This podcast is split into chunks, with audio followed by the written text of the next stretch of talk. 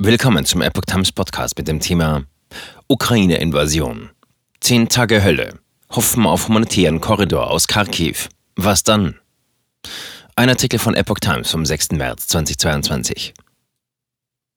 Russland und die Ukraine einigen sich auf eine Feuerpause für einen humanitären Korridor für Hilfsgüter. Zivilisten dürfen flüchten. Manche sind skeptisch, aber es gibt auch Hoffnung. Der Leiter der ukrainischen Delegation für Gespräche mit Russland hat Hoffnungen auf einen baldigen humanitären Korridor aus der ostukrainischen Stadt Kharkiv ausgedrückt. So Gott will, werde es am Sonntag einen Korridor geben, schrieb David Arachamia auf Facebook. Der Satz war eine Antwort auf den Kommentar einer Frau auf seiner Facebook-Seite, sie doch zu erhören und sich mit Russland auf einen Waffenstillstand zu einigen. Sie sei aus Kharkiv und habe zehn Tage Hölle erlebt. Vertreter der Ukraine und Russlands hatten sich zuletzt im Westen von Belarus getroffen und sich bei ihrer zweiten Runde auf humanitäre Korridore verständigt. Sie sollten dabei helfen, dass Menschen umkämpfte Städte und Dörfer verlassen können. Am Samstag aber scheiterten Evakuierungen aus der ukrainischen Hafenstadt Mariupol. Beide Seiten warfen sich vor, gegen die verabredete Feuerpause verstoßen zu haben. Die Evakuierungen wurden deshalb zunächst verschoben. Am Nachmittag setzte das russische Militär nach eigenen Angaben seine Angriffe auf Mariupol und die Stadt Walnowacha fort. Die Entwicklung dürfte jene bestätigen, die humanitäre Korridore ohnehin skeptisch sehen. Denn das Nachspiel könnte verheerend sein, wie ein Blick in die Vergangenheit zeigt. Was erwarten die Konfliktparteien? Die ukrainischen Behörden rechnen damit, dass mehr als 200.000 Menschen Mariupol in der Region Donetsk während der Waffenruhe verlassen.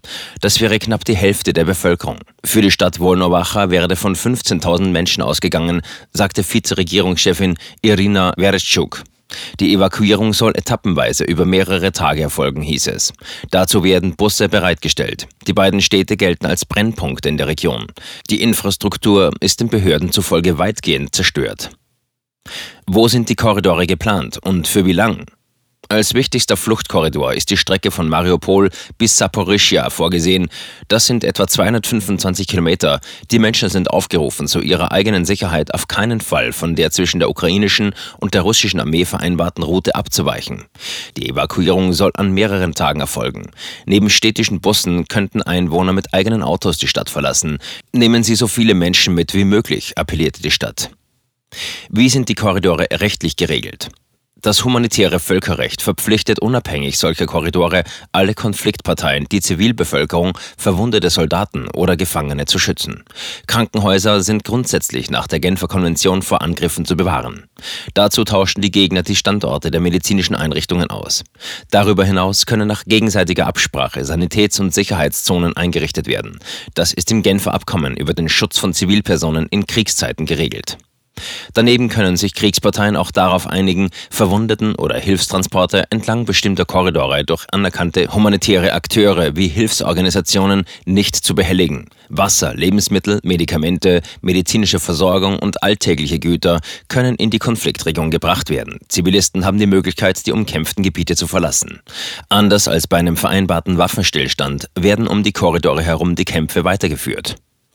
Humanitäre Korridore haben aber nach Angaben des Beirats der Bundesregierung zur zivilen Krisenprävention und Friedensförderung nicht direkt den Schutz der Bevölkerung zum Ziel. Sie könnten aber dazu beitragen, Gewalt zu reduzieren. Eine unabhängige Instanz, die die Achtung dieser Korridore durchsetzen könnte, gibt es nicht. Wie beurteilen Experten die Feuerpause? Der CDU-Verteidigungspolitiker Henning Otte sieht in Waffenruhen und humanitäre Lieferungen durchaus eine Chance. Diese könnten ein offenes Fenster werden für einen Waffenstillstand und für Verhandlungen, sagte er am Samstag im Deutschlandfunk. Nach Ansicht des früheren NATO-Generals Egon Rams berge eine Feuerpause allerdings auch die Gefahr, dass eine Seite ihre Truppen neu sortiere und militärische Operationen vorbereite. Dann gäbe es die Möglichkeit, ohne eine relative Bedrohung der anderen Seite Kräfte umzugruppieren oder Kräfte nachzuführen, sowie Nachschub bei der Versorgung zu organisieren, so Rams am Samstag im ARD Morgenmagazin. Das Internationale Rote Kreuz begrüßt Initiativen wie solche Korridore, die zur Sicherheit von Zivilisten beitragen könnten. Diese müssten aber sehr gut geplant, sehr gut koordiniert und sehr gut kommuniziert sein, sagt ein Sprecher der deutschen Presseagentur. Das sei unter Umständen ein schwieriges Unterfangen. Die Hilfsorganisation macht zudem darauf aufmerksam, dass trotz solcher Maßnahmen Zivilisten unter allen Umständen nicht Ziel von Kampfhandlungen sein dürften. Haben sich solche Maßnahmen früher bewährt? Es ist nicht das erste Mal, dass Russland eine lokale Bevölkerung auffordert, ein umkämpftes Gebiet zu verlassen. Das hatte teils verheerende Folgen. In der nordsyrischen Rebellenhochburg Aleppo kommt es zum Beispiel 2016 immer wieder zu mehrtägigen Feuerpausen. Später folgen schwere Angriffe der syrischen Truppen und massive Luftschläge der russischen Verbündeten. Damaskus übernimmt letztlich die Kontrolle über eine völlig verwüstete Stadt. Und so war es auch in Grosny, der Hauptstadt der seinerzeit abtrünnigen russischen Teilrepublik Tschetschenien. Im Dezember 1999 ruft Moskau Zivilisten auf, die Stadt im Kaukasus innerhalb weniger Tage über sichere Korridore zu verlassen. Nach weiteren Wochen erbitterter Kämpfe wird die Infrastruktur komplett zerstört.